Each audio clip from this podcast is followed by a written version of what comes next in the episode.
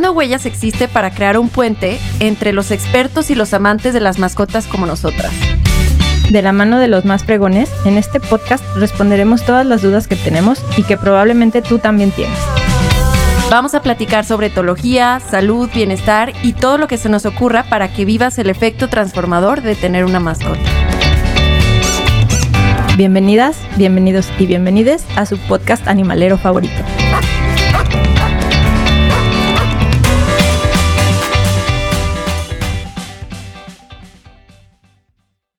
Hola, hola, ¿cómo están? Buenos días, bienvenidos y bienvenidas y bienvenidos a todos. Eh, este es un episodio más de nuestro podcast Conectando Huellas. Eh, otra vez tenemos desde Bariloche, Argentina, un invitado muy especial. Eh, vamos a hablar pues sobre dudas que tenemos que nos surgieron a raíz de un post que publicamos sobre la diferencia entre etología, análisis de conducta, entrenador, adiestramiento, diferentes. Estamos hechas bolas, suponemos que ustedes también, sobre todo porque vemos que aquí en México solo, pues, solo hemos oído hablar de entrenadores, veterinarios y muy recientemente de etólogos. Y mucha gente ni los conoce, hay muy pocos según nuestro parecer y queremos ver qué, otros expertos en conducta o qué otros, nos qué otros expertos nos pueden ayudar a mejorar los, los problemas o las situaciones complicadas de comportamiento con nuestras mascotas. En Facebook o en redes sociales hay mucha gente que pregunta o que tiene diferentes casos que tiene con sus, con sus mascotas y no sabe a quién acudir. Muchas veces está esperando recibir consejos en la misma red social que a nuestro parecer pues puede ser muy e-, equivocado porque los consejos, pues lo que le funciona a uno le funciona a otro, pero siempre nosotros recomendamos ir con un especialista. Y dentro de nuestra gama de especialidad, pues estábamos con la etología y el entrenamiento. Entonces ahora, platicando con nuestro invitadazo, vamos a entender otras diferencias que nos van a ampliar nuestra perspectiva de a quién acudir y tener como muchas más opciones de, de fortalecer la relación con nuestros animalitos. Y bueno, vamos a presentar. El día de hoy tenemos con nosotros a Hernán Pesis. Él, si está bien dicho, Pesis, Pesis. Sí, Pesis, Pesis. Es, él es educador felino, especialista en análisis funcional y modificación de conducta, sobre todo en gatos. Hernán, bienvenido. Él está desde Bariloche acompañándonos con una diferencia abismal de horario. Bueno, tres horitas para estar en el mismo lado del, mundo. Entonces, eh, ¿cómo estás? Bienvenido. bien, bien, muchas gracias. ¿Se escucha bien? Sí, seguro que sí.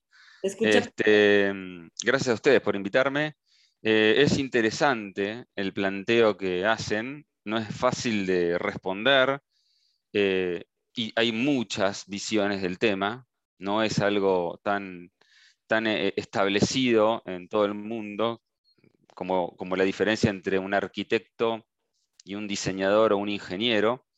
Eh, pero bueno, vamos a, yo, voy a dar la visión que a mí me parece la, más adecuada en base a todo lo que fui estudiando y recopilando de otros colegas y del contacto que gracias a mi laburo y a mi trabajo, el laburo es un término, eh, que tuve con, hace muchos años. Entonces, eh, yo voy a intentar responder si puedo, y en base a mi experiencia y a lo que fui eh, analizando, estudiando. ¿sí? No, no, no, no la verdad absoluta. De acuerdo. Pues para empezar, digamos, si ponemos como con peras, explicado con peras y manzanas, para los simples mortales que no sabemos. Estoy tomando mate, eh, Qué delicia. Llevo años sin tomarlo. Yo no puedo, hacer, no puedo hacer ningún video sin mi mate. Perdón, No, no, date. Para empezar, a, platiquemos sobre, las diferencias. O sea, ¿cuál es la diferencia, si lo pusiéramos como en términos simples, entre etología, entrenamiento educador y análisis de conducta, que es un tema que... para nosotros es nuevo, que hasta a raíz de, contactar contigo lo, escuchamos, ¿no? Claro, el análisis de conducta lleva 100 años de desarrollo, más eh, es una ciencia aplicada que viene del área de la psicología. Eh, y cuando hablo de psicología me refiero a la psicología científica, ¿no? Sin ánimos de ofender, ni mucho menos, ni que alguien se ofenda, dejamos de lado el psicoanálisis.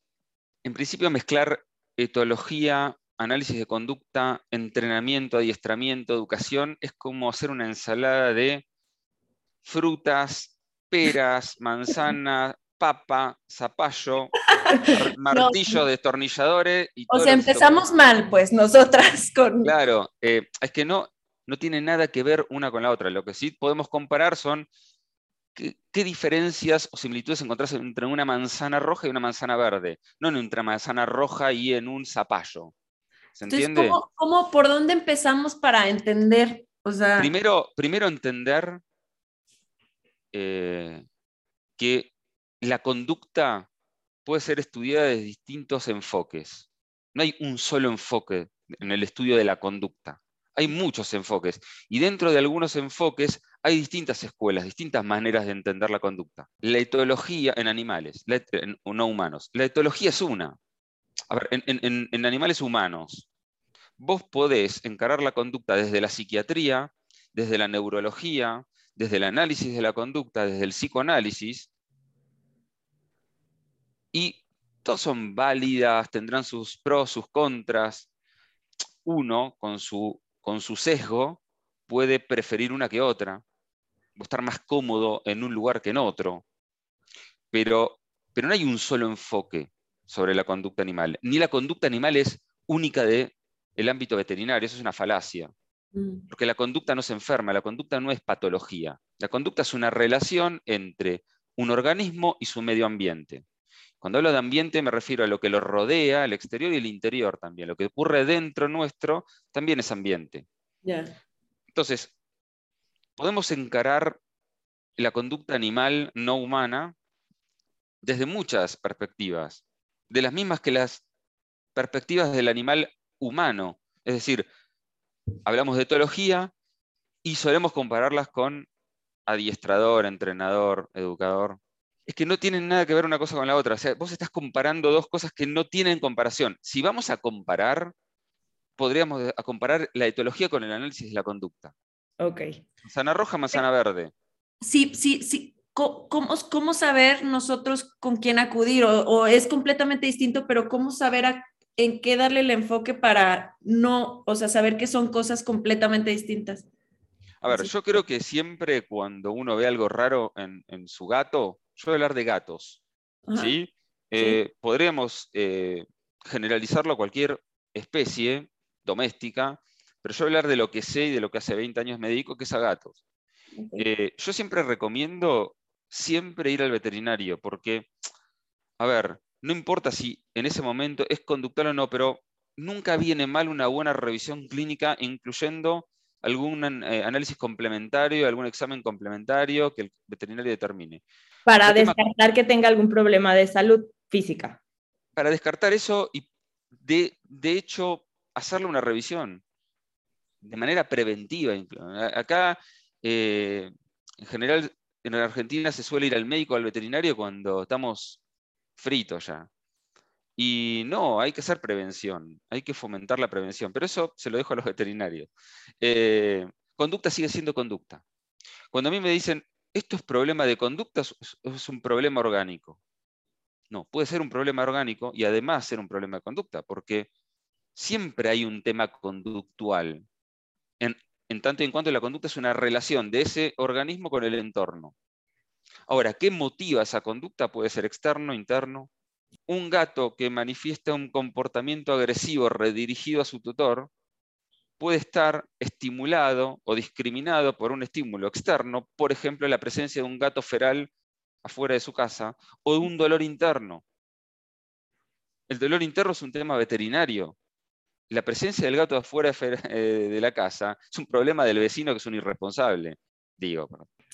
Entonces, por ejemplo, dejamos un lado el tema del educador, el entrenador, pero si pudiéramos tener como una comparación entre un etólogo y un analista de conducta. Primero, ¿qué es la etología? Sí. No voy a ponerme a hacer una disertación sobre qué es etología. La etología es una ciencia igual que el análisis de la conducta. Ambas son ciencias aplicadas, experimentales, con bases filosóficas. La etología, en general, nace de la rama de la zoología y la biología. Nace de tres figuras impresionantes entre 1910 y 1940. Creo que se consolida de memoria lo estoy diciendo, así que en, los años 70, de la mano de tres grandes etólogos que fueron Conrad Lorenz, Nico Timbergen y Carl Frisch. Ambos, eh, los tres, digamos, eh, estudiaron ciertos comportamientos dan pie al nacimiento de la etología como una rama de la biología que estudia directamente el comportamiento instintivo de una, de una especie. Mm. Y la etología es un cúmulo de conocimientos del cual un entrenador toma, un veterinario toma, un biólogo toma, pero no mm. es yo soy etólogo y para ser etólogo tenés que ser o biólogo o veterinario, si no, no sos. No, eso es una falacia. De hecho, hay un máster en etología clínica que es para psicólogos, para veterinarios, para biólogos, en, la Universidad Autónoma de, de, Barcelona, de Madrid, creo. Esa es la que tomó Wendy. Sí, es, aquí de hecho Wendy, una, una etóloga que conocemos muy bien, que creo que ella nos recomendó tu, tu Instagram, ella justamente tiene ese máster. Claro, claro, digamos, eh, ah, pero en Argentina no, si no sos veterinario no puedes ser etólogo. Órale. No, y Wendy es ingeniera, ingeniera en algo, no me acuerdo en qué. Claro, es una pavada total.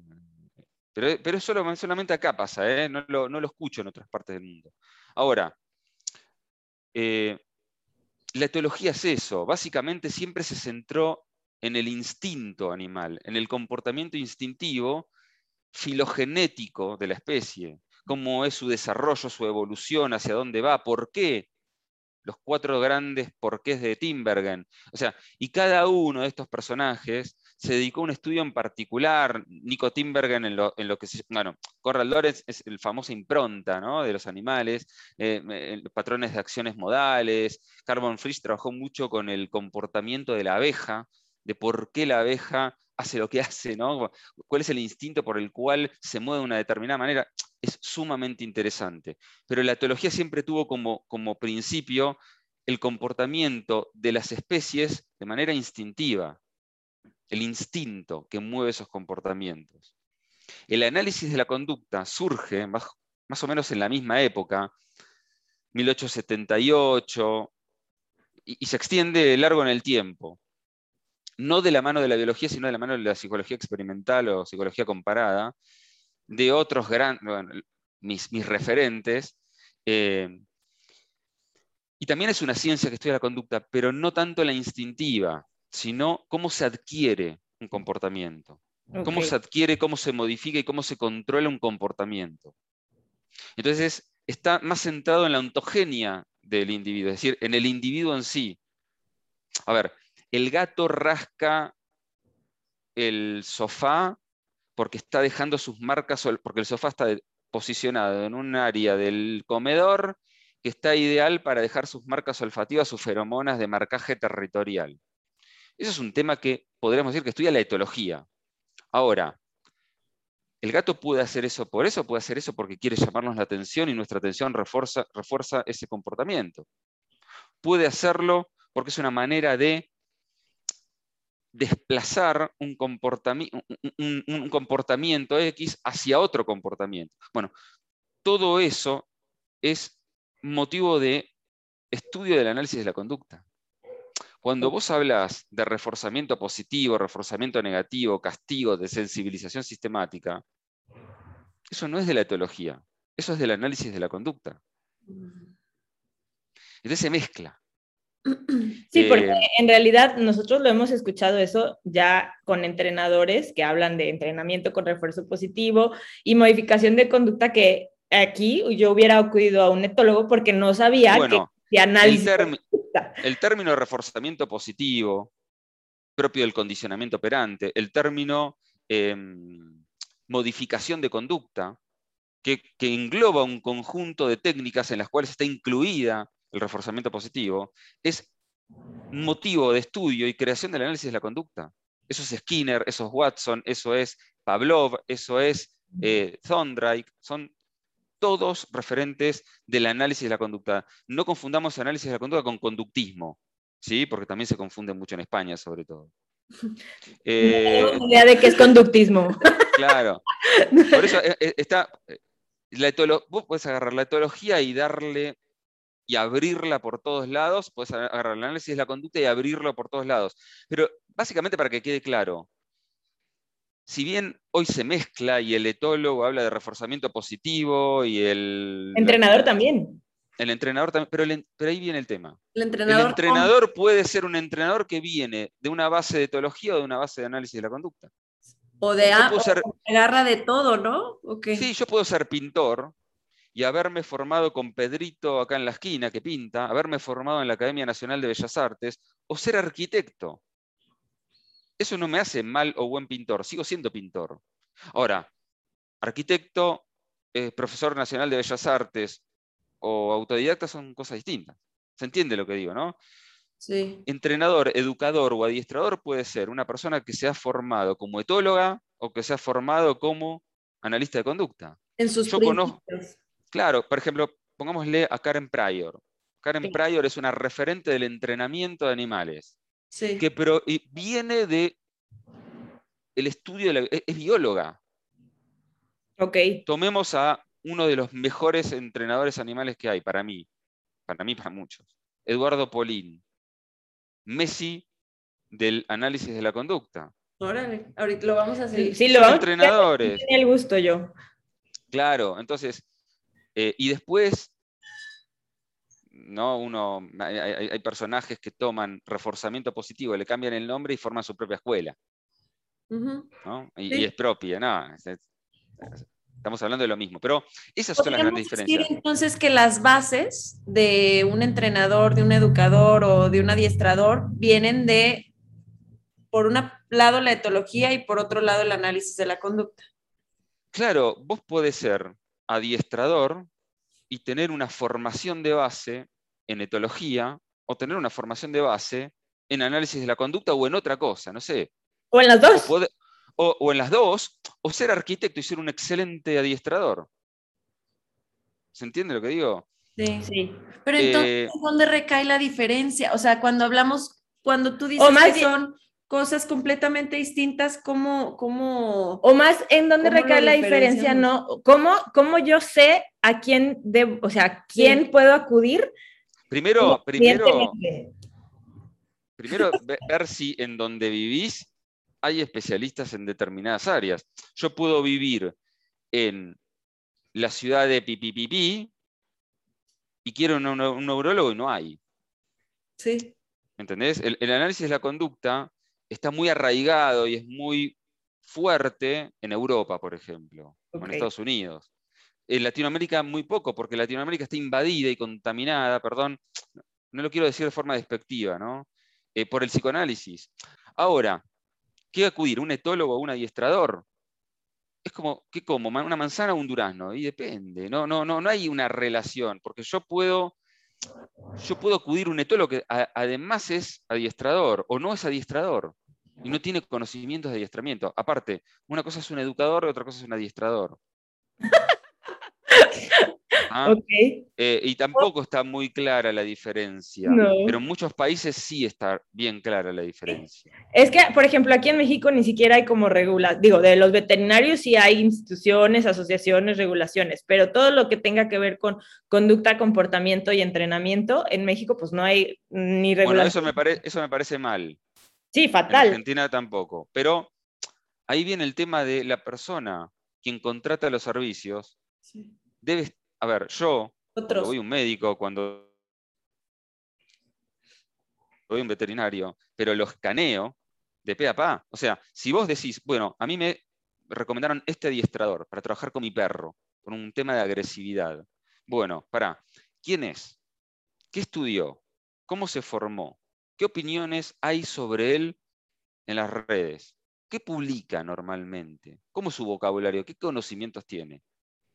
En base a eso, yo me puedo hacer una idea de a quién estoy contratando. ¿Se entiende lo que digo? Si, si por ejemplo, retomamos el ejemplo que diste del, gato en el sillón. Sí. Si, si, empieza a tener esos comportamientos, no sé, que están fuera del ordinario, que dices, bueno, es momento de que a lo mejor algo está pasando con mi gatito, ahí habría buscaríamos a un analista de conducta o podríamos ir con un entrenador? es que vos podés ser un entrenador con formación en análisis de la conducta. O sea, investigar, realmente saber que, con, que, el especialista en el que estamos vos, Vos miras mis redes y yo me, llamé siempre educador felino, me puse educador felino y quedó casi como una marca. En realidad es una, una actividad, educador canino, educador felino. Ahora, mi formación de base es análisis funcional de la conducta. Mi enfoque es análisis funcional de la conducta. Obviamente que conozco etología. He hecho cursos de dos años de etología en la Universidad de Nebrija, en un montón de lados.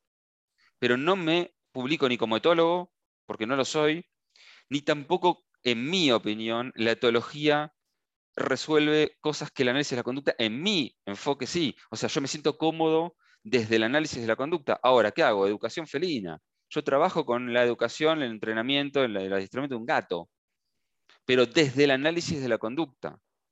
Yo cuando veo un gato que rasca el sillón, no veo un animal manifestando un comportamiento instintivo ancestral de marcaje territorial, veo más cosas. Ok.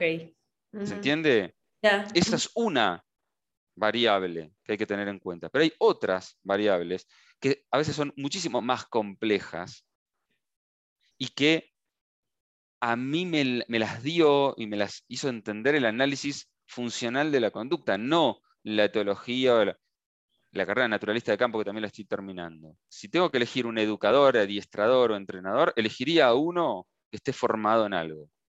De esos dos. De esos dos o que esté formado. No importa de qué, de, incluso, incluyendo de qué escuela está formado. Yo te puedo dar un ejemplo netamente de entrenamiento. Eh, en gatos no sucede, pero sí en perros.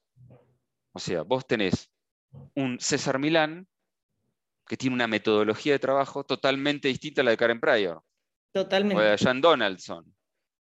Ahora, para alguien que no sabe nada y el perro se porta mal, mm. va y un adiestrador. Pero no es lo mismo la escuela de César Milán que la escuela de Karen Pryor. Digo, para poner dos referentes, no es que cada uno creó esa escuela. No, y que son muy conocidas estas escuelas, está bien claro, Claro, pero digo, no es lo mismo. No.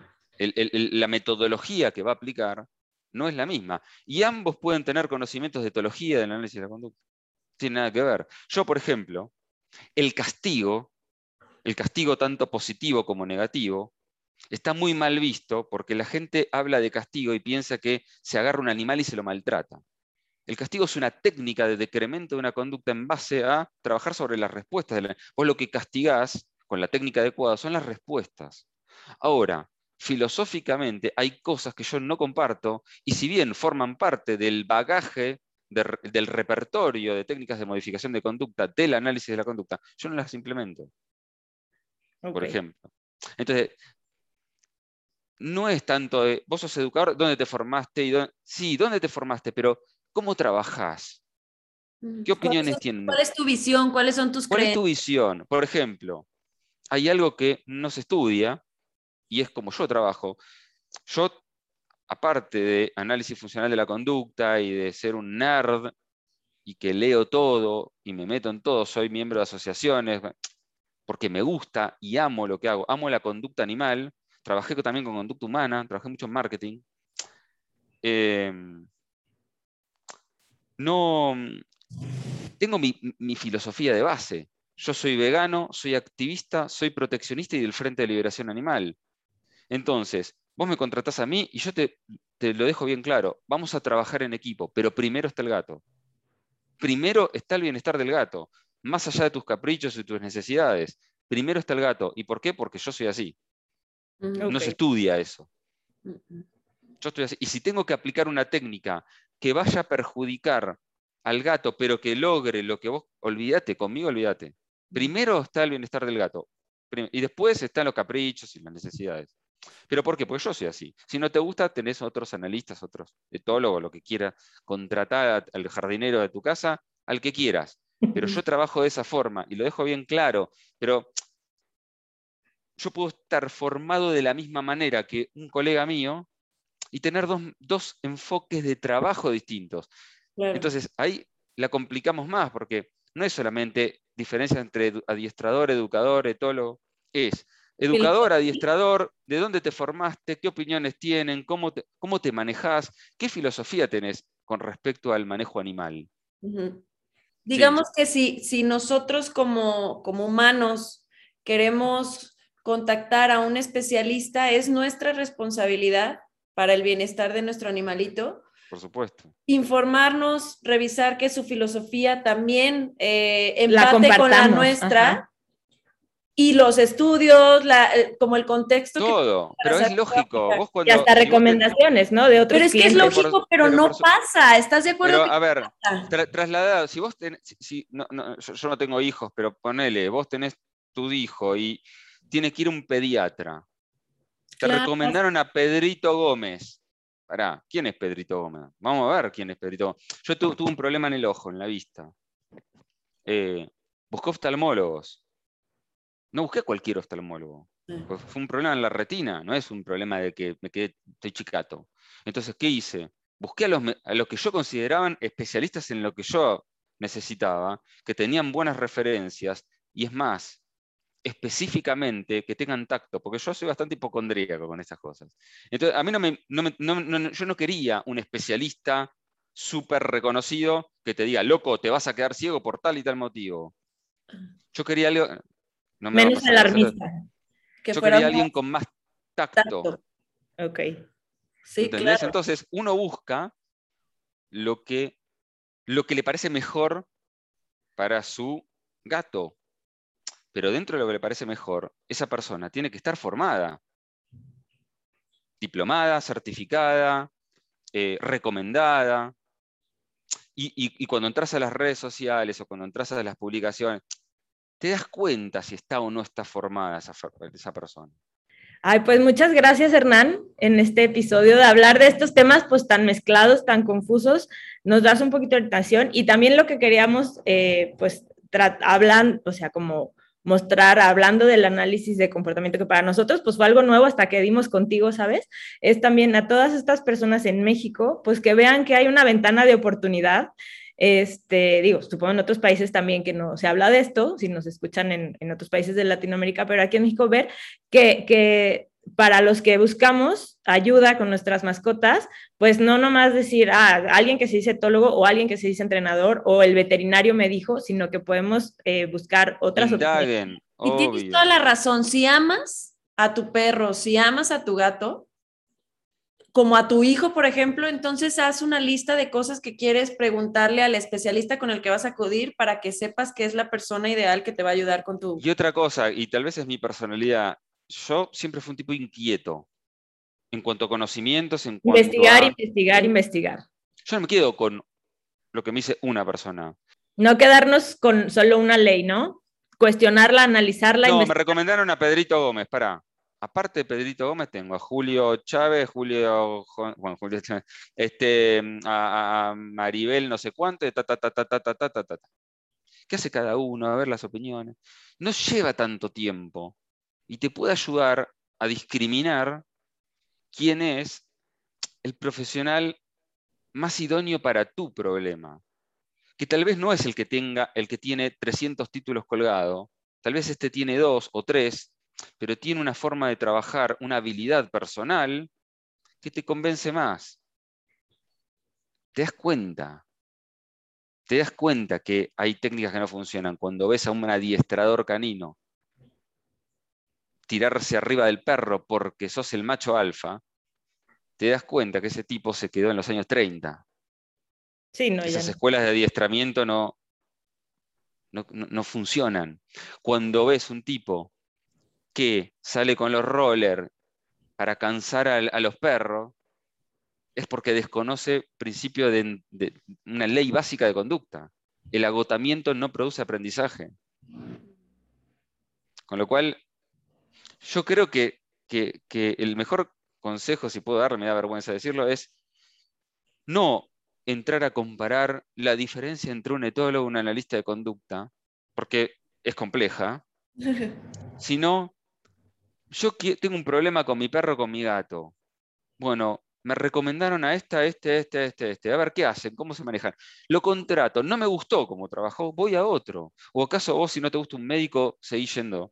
O no te gusta el tipo que te pintó la casa, lo seguís contra. Digo, vos vas a quedarte con el que vos te sientas cómoda. Sí, esa es una buena conclusión, totalmente.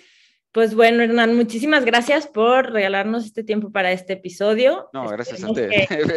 Creo que hice una ensalada de pera, manzana, en no, Pero, pero sí clarifica un poquito. Este... Sí, lo, logramos concluir. Creo que entendimos el punto de lo que estás diciendo. Digo, por lo menos. Sí, y bueno, pues muchísimas gracias. Eh, te encuentran en redes sociales como Educador Felino sigan, tiene muchos tips padrísimos sobre gatos y comportamiento de gatos. Y ya saben que a nosotros nos encuentran como Educan Oficial en todos lados. Hasta la próxima. Gracias. Gracias.